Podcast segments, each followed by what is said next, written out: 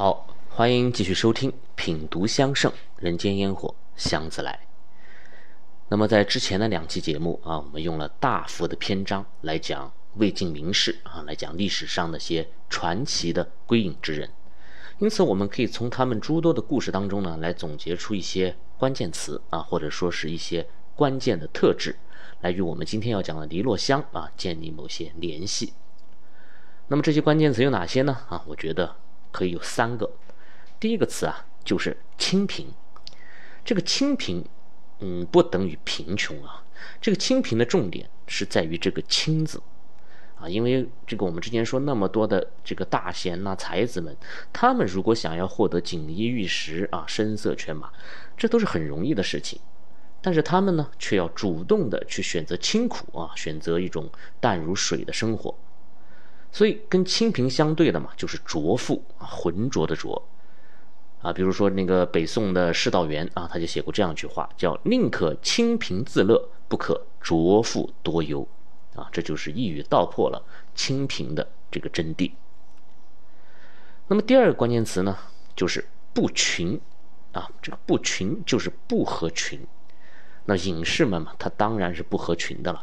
他当然不会跟着世俗去随波逐流的啊，就像那个天上飞的大雁，那总有那么一两只它是单飞的啊，他们不想去列阵啊，也不想去被束缚，所以久而久之呢，这个群体他们的品味呢，啊，包括他们的审美、他们的喜好，都会自然的出现一种与众不同的效果。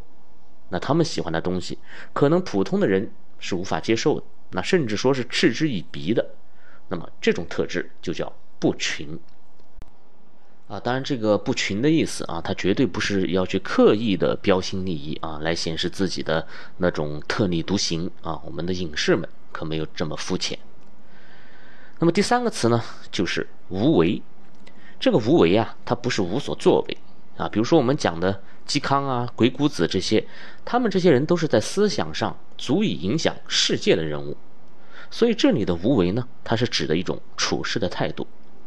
我们会发现，大多数的这些隐士们，都是崇尚什么呢？崇尚黄老之学啊，或者老庄之道的。那么道家啊，顺应自然、无为而治的思想，就对他们的影响很大。因此，对于隐士而言啊，无为也可以理解为追求天然啊、自然随性的啊这种意思。那么清贫啊，不群。无为啊，这三个关键词能否在黎洛香中被逐一的给体现出来呢？那么我们接下来就开始来研读香方。黎洛香啊，是记载于香圣的卷十六啊法和众妙香的这个章节里。那虽然它没有确切的创香的这个时间，但是我们按照香圣的这个收录的习惯啊，这款香基本上可以推断出是诞生在北宋的。啊，因为在它前面就是洪居富啊、啊苏东坡呀这些大家的香方。那么宋代的香文化啊，我们之前讲了，它是一个从宫廷走向民间的一个节点，它也是一个香料啊由昂贵走向平价的转折点。那么尤其是文人雅士对于香气的追求，在宋代开始由奢华转向了素简。啊，比如说苏东坡的那句“铜炉焚柏子，石鼎煮山药”啊，不知大家是否还记得？那么篱落香呢，它就具备了这一时期的典型的风格。这个香方写的很直接啊，材料部分是这样写的：玄参、甘松、枫香、白芷、荔枝壳、辛夷、茅香、零陵香、占香、石枝、蜘蛛香、白吉面。啊，一共十二种材料，啊，这个数量在古法合香之中啊，算是多的了，啊，琳琅满目。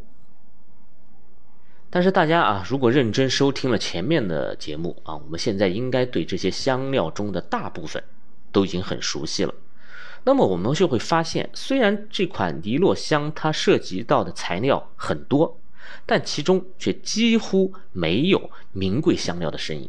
啊，它尽是一些常见的这些药材，啊，那唯一能拿得上场面的啊，就只有一味占香了啊。这个占香我们之前讲了啊，它是亚于沉水啊，优于黄熟的，但是它的用量很低，仅仅有十二分之一。所以，我们纵观这个香方啊，我们可以立即得出几点观感。那首先是平价啊，它因为它没有用到什么好的材料嘛。那其次就是简单，因为除了像玄参、毛香这两味材料以外，其他的材料几乎都是不需要去特别的炮制的。那么最后就是药香，那这则这则香方最终呈现出来的香气啊，它一定是以草药香为主的。那么大家注意，刚才我用到了一个词叫观感，观。就是看啊，而不是闻。观感的意思就是说，通过观察这个香方，我们就能得出一个大体上的判断。这是一个技能啊，这个技能对于制香师来说，或者说对于希望深入学习香文化的朋友们来说是很重要的。它会在你动手制香啊之前，给予你一个基本的一个方向啊，类似于指引的这种作用。帮助你快速的去准备材料道具，然后呢，评估制香的时间，以及帮助你在制作的这个过程当中啊，不断的去进行修正。因此，观感这个技能啊，大家在平时研读香方的时候，可以主动的去多加锻炼啊，也不要上来就，呃，去做手工啊，因为你看那些武林高手们的那些对决啊，他往往在意念之中，他就能够分出胜负了。那么很显然啊。一落香，这是一款清平的方子，啊，影视的第一个关键词“清平”啊，就率先登场了。但仅仅是材料的价格低，啊，那只能说明它平嘛，说明它穷嘛，但却不能说明它的清。因此，我们在这里要来聊一位最为清平的材料，那它叫荔枝壳。这个荔枝啊，在今天是太常见的水果了啊，甚至可以说是有些泛滥啊。但是在古代，荔枝啊，它是十分的金贵的，因为这个荔枝它既不耐寒也不耐冻啊，只有在年平均气温二十多度以上的这个地区，它才能成活啊，才能结果。所以在古代，我们没有什么大棚啊啊这些防冻的技术，那么荔枝它就只有在岭南才可以生长了。再加上那个时候的物流也很慢啊，这个新鲜荔枝里面的水分多啊，糖分高，所以它是非常难以运到北方的。所以那个时候的北方的这些豪门贵族们呢，他都是以可以吃上新鲜的荔枝来作为一种炫耀的资本啊。包括皇家对于荔枝也相当的珍惜啊，这才有那句著名的一骑红尘妃子笑啊，无人知是荔枝来。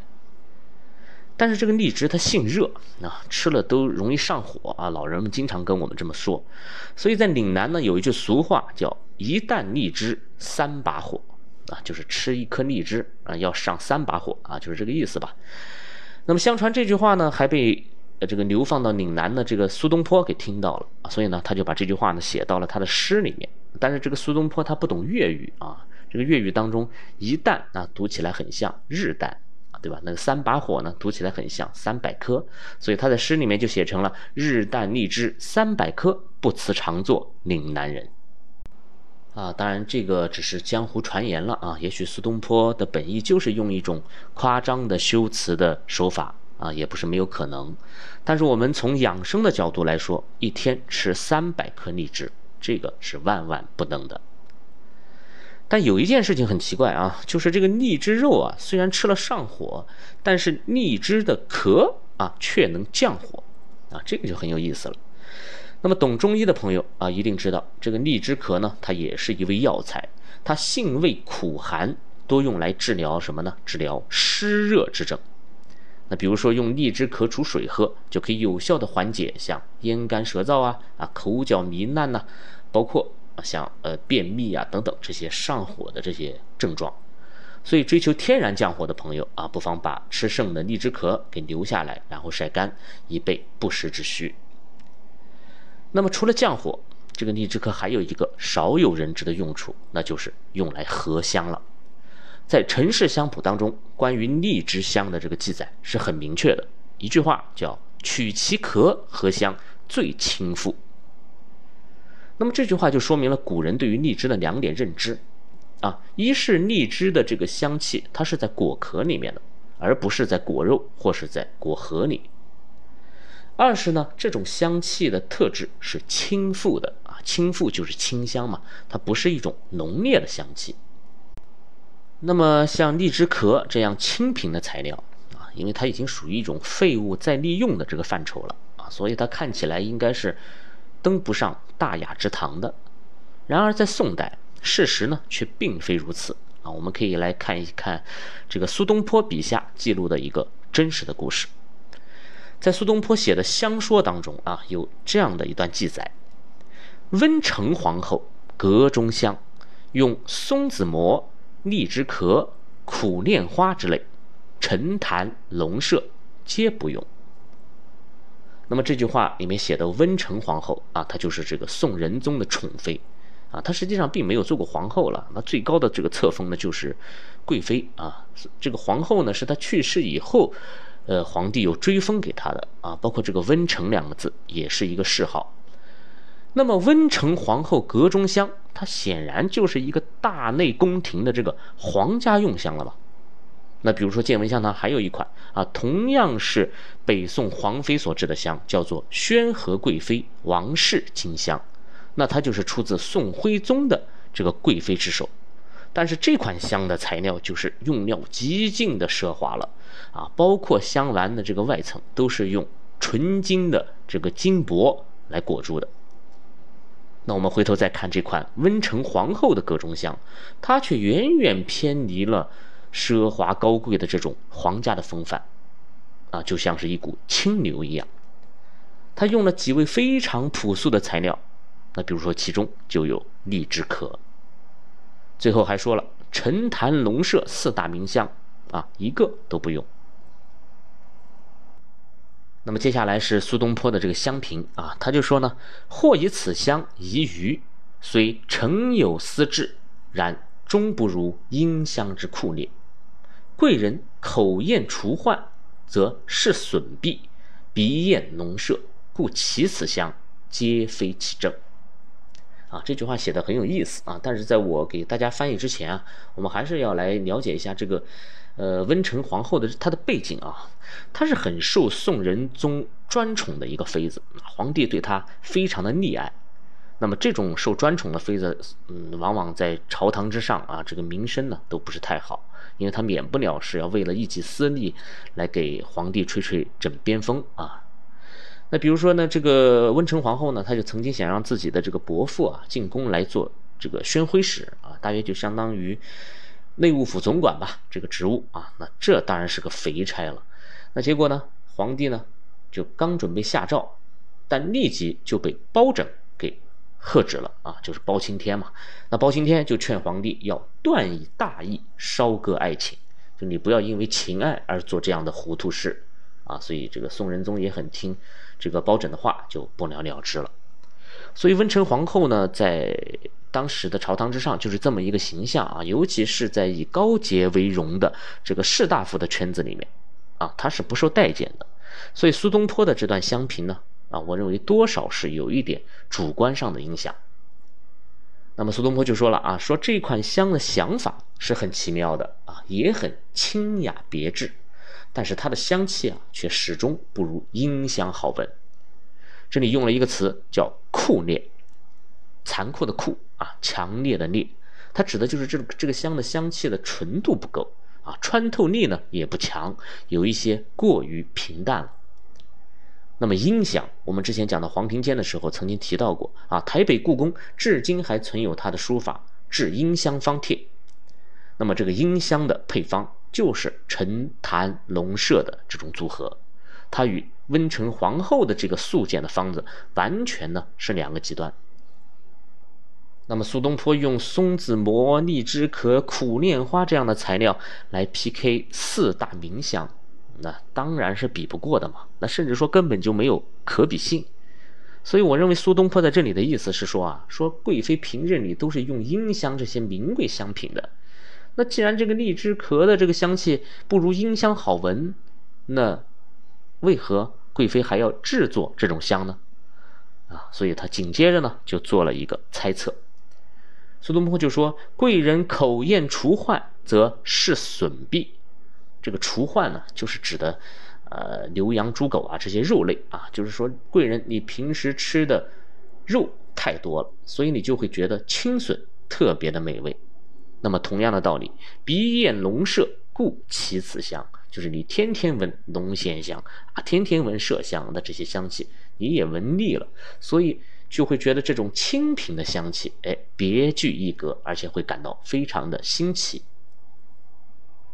那么这段话呢，苏东坡是讲的一针见血的啊，这也正是宋代香文化出现两极分化的这个原因所在啊。我们知道香文化的巅峰就是在宋代嘛，它的香料空前的富足啊，仅是市舶司的这个香料的进口数额就大的令人啧舌。那么贵族们整天泡在各种各样名贵奢华的香气当中，哎，的确是有点腻了的。那这个时候突然出现了一种不一样的香气啊，尽管它不够酷烈啊，尽管它呢，它的身价与贵族的这个身份啊不太相符，但这些都不重要，重要的是香气换了一种口味啊，就顿时让人觉得清爽非凡，而且呢也足够新奇了。这个呢就是宋代香文化开始发生转变的一个比较重要的因素。因此，在宋一代啊，出现了很多类似这样的清品之香啊，尤其是以小四合香为代表的一系列的香品啊，比如说山林琼四合香啊、琼六合香、四气饼子香啊等等。听这个名字嘛，又是琼啊，又是气的，都是用这种废弃物来合香的。那用今天这个垃圾分类的话来讲啊，就是这些湿垃圾啊，它重新被制香师们给利用了。那么在这诸多的穷的配方当中，荔枝壳啊基本上都不会缺席。当然呢，这也并不是说荔枝壳只能跟这些废弃物一起来合香啊，荔枝壳也会大量的参与到其他常规的香料的配比当中啊，比如说红居附荔枝香啊这款香方，它就是用荔枝壳与麝香来一起制作的。那还比如说文思香啊，相传是这个黄庭坚的作品了啊，其中呢也用到了荔枝壳。那其他还有很多啊，三圣香啊、百里香啊、脱俗香等等，包括我们今天要讲的尼洛香，这个荔枝壳都是非常重要的一味材料。那么荔枝壳应该怎样来入香呢？啊，香圣当中大约提到了三种方法。第一种方法就是直接用新鲜的荔枝壳，不做任何的处理，啊，在部分香方当中啊，尤其会特别注注明啊，要这样来使用，比如说用新荔枝皮啊这样的词语。那么第二种方法啊，就是用蜜水浸泡一宿，再用小火呢隔水蒸煮，最后阴干啊，这就是一种比较传统的呃炮制的方法了。比如说像柏子也是这样来做的。那么第三种呢，就是相对复杂一些的这个炮制方法了。这种方法呢，它是记载于百里香的这则香方当中。它首先就对荔枝皮做了一定的要求啊，香方中是这样写的：荔枝皮千可，需闽中未开，用盐梅者。那么闽中啊，就是福建嘛啊，大约就是今天的这个莆田一带。啊，我们北宋有一个人叫蔡襄啊，我们之前讲了，就是苏黄米蔡书法大家的那个蔡啊，蔡襄，他写过一部书叫《荔枝谱》啊，这个里面呢就专门说了福建兴化的这个荔枝最为有名，尤其是橙子荔枝，啊，陈年的陈，紫色的紫，橙子荔枝，这种荔枝呢有上千年的栽种的历史，香气最佳。那么福建兴化啊，就是。今天的福建莆田。那么下一句这个未开用盐梅者什么意思呢？啊，这里说的就是一种古代的荔枝的保存的方法了。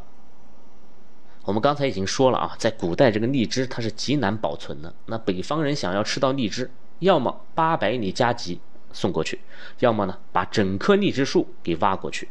除此以外啊，别无他法。但是这两种方法。那只有皇家可以做到嘛，所以在民间，那老百姓怎么办呢？那就只能用炮制的方法，尽量的去延长这个荔枝的保存时间。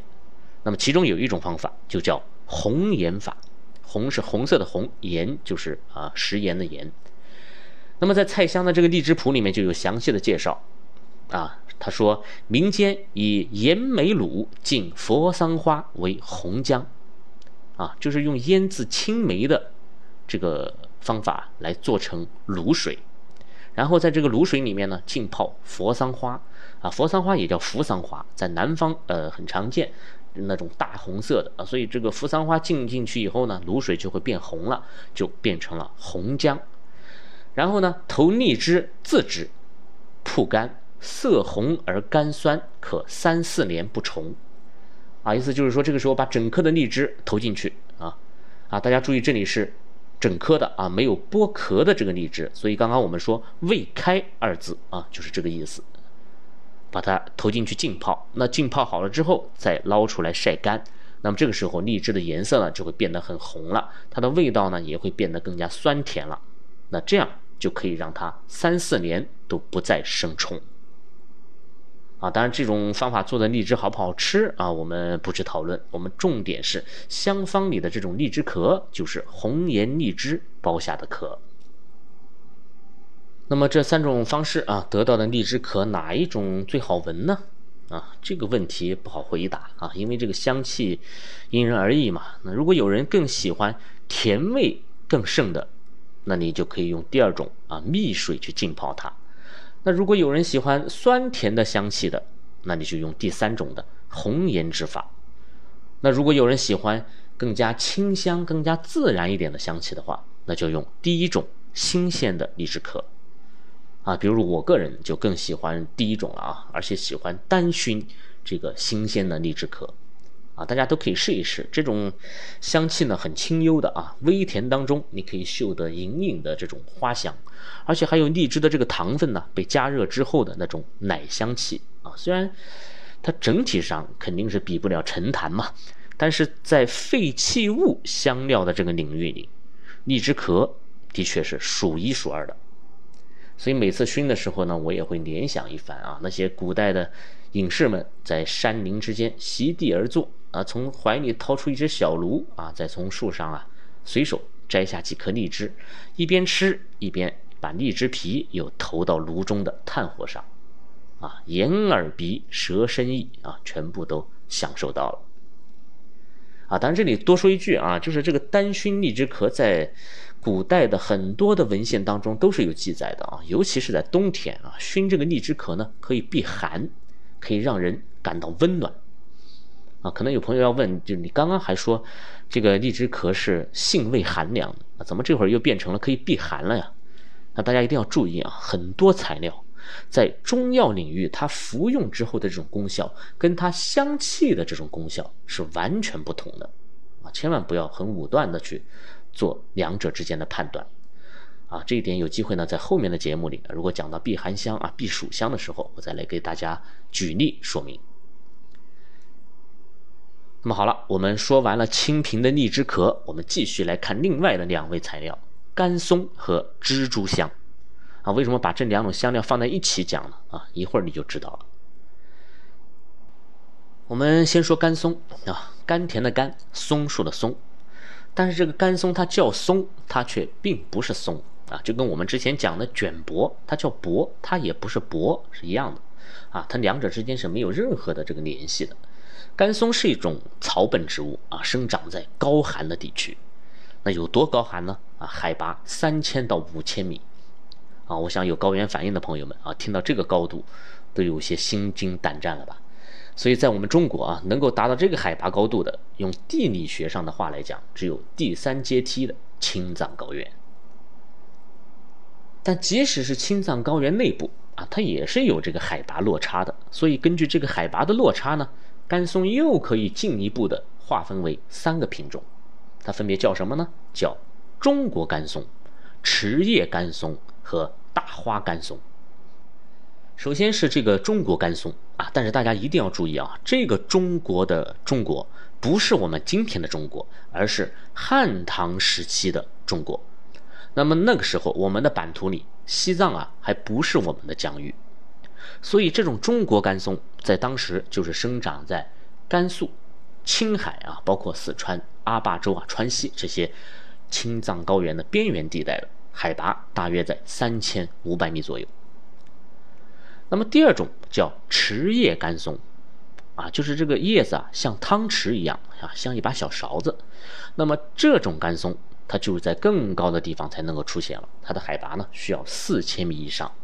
那显然只有更加靠近喜马拉雅山的山脉的这个区域了。所以这种池叶干松的产量啊，就相对较小了啊，而且它跟虫草一样，它是没有人去种的啊，都是野生的，你得去找。那比如说藏民们通常就是春天啊挖虫草，夏天呢挖川贝啊，秋天呢挖干松，是按照这样的一个顺序去寻找这些高原奇珍的。那么这两种干松啊，中国干松和池叶干松，那在今天那都算是国产的干松了嘛。但是第三种，这个大花干松啊，它就是进口的了。那说是进口啊，其实也没有远到哪里去，就是喜马拉雅山南坡的那几个国家啊，西京、不丹、尼泊尔，再加上一个印度北部。那么这里的干松啊，大概就是花开的稍微大一点，所以就叫大花干松了。那如果喜欢玩精油的朋友们啊，你们一定用过一种精油，叫做碎干松。碎呢，就是麦穗的穗，这种精油就来自于这种大花干松的萃取。那么我为什么要讲干松的这个分类呢？啊，其实我是想再一次的告诉大家，香料本身的这种演化的过程，原本呢，它们就是同一种植物，只不过因为在不同的地区，因为环境气候的不同，渐渐产生了一些外形上啊，包括品质上的一些轻微的变化，所以到最后就有了各自不同的叫法。啊，比如说我们之前讲的降真香啊，那有海南的啊，有缅甸的、柬埔寨的。其实啊，这都跟干松是同样的道理，所以大家以后看到某一味材料出现诸多不同叫法的时候，千万不要慌乱啊，也不要觉得这里头的学问很深很深，实际上就是植物应对不同自然环境所产生的这些变化而已。那么这三种干松，我们到底要用哪一种来做香呢？啊，如果从复原古法的这个角度来说，我认为应该是国产干松，而其中大部分都是中国干松，小部分呢是池叶干松。那为什么这么说呢？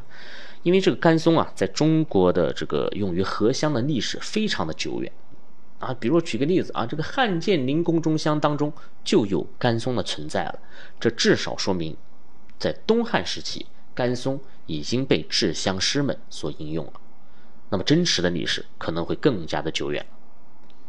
而在汉代，那西藏地区不是在版图之内嘛，它被称为西羌啊或者发羌啊。那因为高山的阻隔呀，这个区域的人与中原地区的来往是极少的。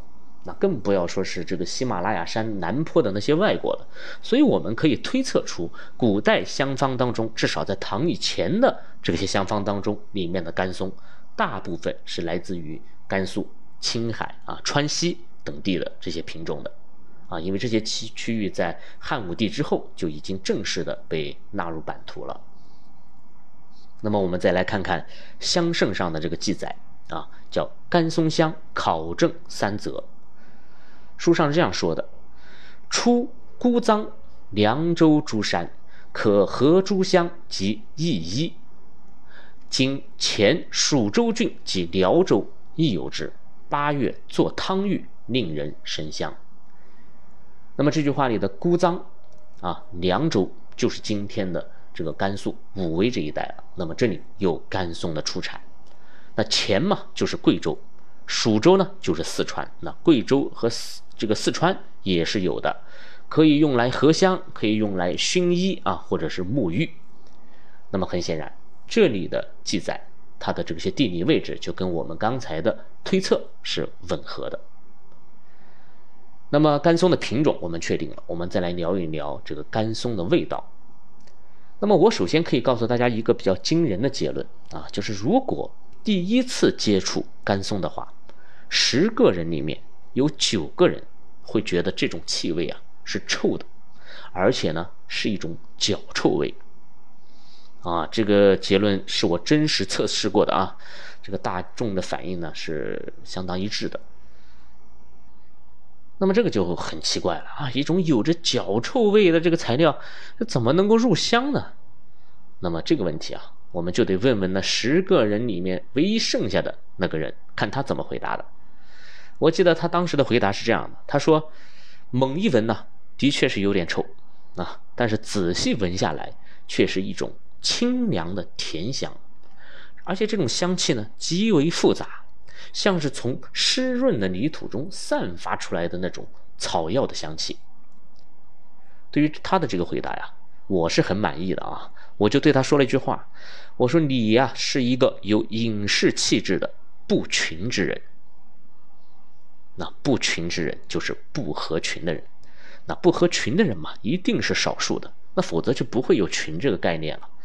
那隐士嘛，就是不合群的人，那甘松就是不合群的香。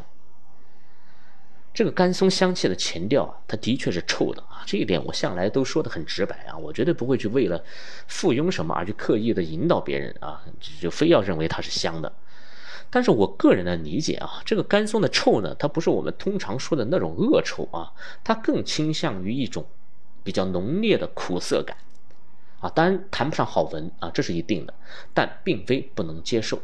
但是只有你接受了这一瞬间的臭，你才有机会享受后面不凡的香气。这个臭，它其实呢是一道门槛。那么甘松的臭味之后，就像那一位不群之人所描述的那样。是多种复杂的香气啊接踵而至，这个香气就跟这个甘松里面含有的挥发油的成分相关了。那比如说这甘松里面含有很多的挥发油，有甘松醇，有马兜铃烯醇，有广藿香醇，有青木香酮，还有丹参酮，哎呀等等等等，可以说是群香荟萃了。那么这种香气结构啊，在单一的这个香料当中是极少见的，甚至可以说。甘松本身它就是一款合香了，所以说如果你有足够的想象力的话，仅仅是单熏或者单焚甘松，它的香气呢就可以为你营造出多种不同的这种意境了。然而很可惜的是啊，大多数人呢是无缘甘松之美的，因此从某种意义上来说，这种甘松之美它也是注定孤独的。啊，当然有很多朋友问我，那有没有办法通过，呃，这个炮制的办法去除掉甘松的这种臭味呢？那我的回答是，没有办法完全除掉，我们只能说让它尽量的减弱。啊，那这个减弱的方法呢，也并非是通过什么炮制了，而是重在清洗。这个甘松取香的部位啊，是它的根部啊，扎在泥土里面很深，而且呢多有泥沙，所以如果大家去这个药店啊。他直接购买那些甘松粉的话，啊，我可以这样说，这个粉里头啊，有一半都是泥沙。所以甘松入手之后呢，我们首先要来清洗它。你可以用凉水去洗，没有问题；也可以用毛刷啊去刷。那么等泥沙清洗掉以后啊，我们再一层一层的呢剥去根外面，呃附着的这一层枯皮啊，然后呢只用里面的根芯，也就是相对坚硬饱满的。这个根部来入香，这样的话呢，就可以最大程度的弱化臭味，来提高香气了啊！因为在甘松的一些杂质，包括茎叶里面，它是含有一些比较苦涩啊的这样的成分的。那么这个甘松，它究竟会有怎样的功效呢？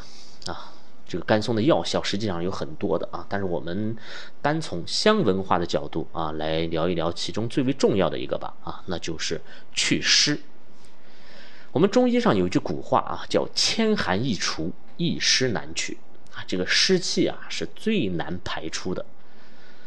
啊，它不但难排出，它还无处不在啊，一年四季都有。那比如说我们遇到寒冷，那叫寒湿；遇热呢，就叫湿热。那有的人遇到风，那就叫风湿。所以等等，这个湿气啊是防不胜防的。而甘松的这个香韵，哎，它就有着非常显著的。祛湿的这个功效，那比如说藏香，自古以来呢，这个甘松就是藏香的主打的材料，所以每年消耗甘松最多的地方就是西藏，而且它还不是用来入药的啊，它是用来制香的，啊，我们可以想象一下嘛，这个雪域高原啊，积雪常年不化，所以湿寒的症状在这个地方是比比皆是的，那么甘松做香，香气就能够在大范围内起到一定的祛湿的这种作用。那如果大家呃熟悉甘松的这个香气的话，然后再去藏区，那你就会在很多很多的场合都能闻到这种味道。好了，那我们说完甘松啊，再来说蜘蛛香。香圣上呢对于蜘蛛香的考证是这样记载的：出蜀西茂州松潘山中，草根也，黑色有粗须，状如蜘蛛，故名。啊，这句话说的很清楚，就是蜘蛛香呢，它是产自川西的，也是呢以根入香的，它叫蜘蛛啊，只是因为它的根部啊长得像蜘蛛而已。但是我们重点要说的是什么呢？是这个蜘蛛香它还有一个别名啊，这个别名呢叫臭药，啊，又是一个跟臭有关的这个材料。而事实上呢，也的确如此，它和甘松是一样的，都是先给人一种臭的感觉，然后把大部分的人都拒之门外，然后再开始真正的表演。那么蜘蛛香的这个香气也是以清凉为主的，那它的中后调呢是一种山野清风的那种感觉啊，非常的清爽。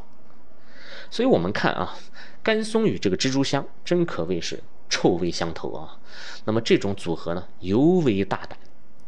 那你有一种臭就算了嘛，你还来了个臭味叠加，啊，所以我们可以想象当时创作尼洛香的这位前辈啊，他是有多么的执着，多么的无所顾忌。因此，我不敢说啊，他一定就是一名隐士，但我敢肯定的是，他一定是一位不合群的人。那么好，第二个关键词“不群”啊，我们已经在尼洛香中得以体现了。那还剩最后一个，那就是无为。我们最后再来看一下这个尼洛香的制作的方法啊，很简单的一句话，叫各等分生蜜捣成剂，或做饼用。那这个很简单了啊，就是说。各等分嘛，就是把之前的这十二味材料都平均的分配就行了啊。这个手法很粗犷的啊。我们之前讲过，呃，诸多的这个传世的香方啊，通常都是要精确计算每种材料的配比的。那有的三两啊，有的一两，那有的五钱，因为不同的配比嘛，才会产生不同的香气的效果。那如何来配比，也体现了一位制香师的这个调香的水平。但是这个尼洛香没有。啊，它在香方当中就是直接平分了，在香气的配比上没有做任何的调试。那么我想啊，这就是制香界的无为，它不是不作为，而是顺应自然、顺应人心的一种方式。那我常说的一句话啊，就是人们对于这个香气啊是各有好恶的，众口难调的。那么好了。既然香气有千变万化啊，人们的喜好也有千变万化，那干脆就留下一个开放式的结局吧。那也许后世会有一万名制香师来制作尼罗香，那如果每一个制香师都能根据自己的理解重新的调整这些材料的比例，那便会产生一万种不同的尼罗香气。啊，而且呢，这每种香气它一定都是天然随性的啊，都是各自欢喜的。那么这一点，也许就是尼洛香创作者的啊这个初衷了。那么接下来啊，这个尼洛香的联合的过程啊，也是相当的无为的，直接加入生蜜啊，生蜜就是天然的蜂蜜，它不需要人为的去炼制啊，没有炼蜜这个过程。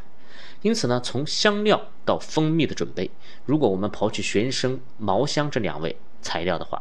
可以说，整个尼罗香就是一个天然混合的作品，所以它堪称一种无为之香。那当然有可能，可能有朋友会问我啊，就是这个蜜不炼，它也能成型吗？最后也能做成香饼吗？那答案当然是不能的啊，因为生蜜的这个粘合度是不够的。但是大家不要忘了，在尼洛香材料当中，最后一位是什么呢？是白吉面。白吉它本身就是一种天然的粘合剂，那么有了它的加持，生蜜就可以做成荷香的香饼了。好了，尼洛香终于制成了，那它究竟是一种怎样的香气呢？啊，我无法形容，因为再多的词汇呢也不足以形容它的香气。我只能说啊，这是一款小众的香气，不是所有的人都能够接受的。或者说，不是所有的人都有缘去接受的。而如果你有一颗归隐之心，啊，如果你愿意做一个超脱尘世之人，啊，如果你也不是那么的合群的话，那好，欢迎你来见闻香堂品鉴这款特别的尼罗香。我们花了三期的时间啊，终于把隐士之香讲完了，也顺带着呢补充了魏晋这个时代的香气故事。啊，至此香文化的历史部分算是功德圆满了。回头看看啊，陆陆续续呢已经讲了一年多了，今天刚好五十期，啊，这是漫漫长路啊。所以呢，再次由衷的感谢各位朋友的垂听和鼓励啊，也希望这个节目能够为你的生活增色添香。那么从下一期开始啊，我们就要进入一个全新的系列了啊！我会来跟大家聊一聊历朝历代关于香具、香气的故事。那由于这期间会涉及到很多，呃，这个实体的器物啊，所以图片呢，对于大家的理解会更加的重要了啊！大家可以关注“见闻香堂”的公众号来获取最新的图文版的资料啊！也欢迎加入喜马拉雅堂主的荷香圈子，与我来一起讨论荷香的要义。好了，今天就聊到这里。我是见闻香堂青花甲子，我们下期再见。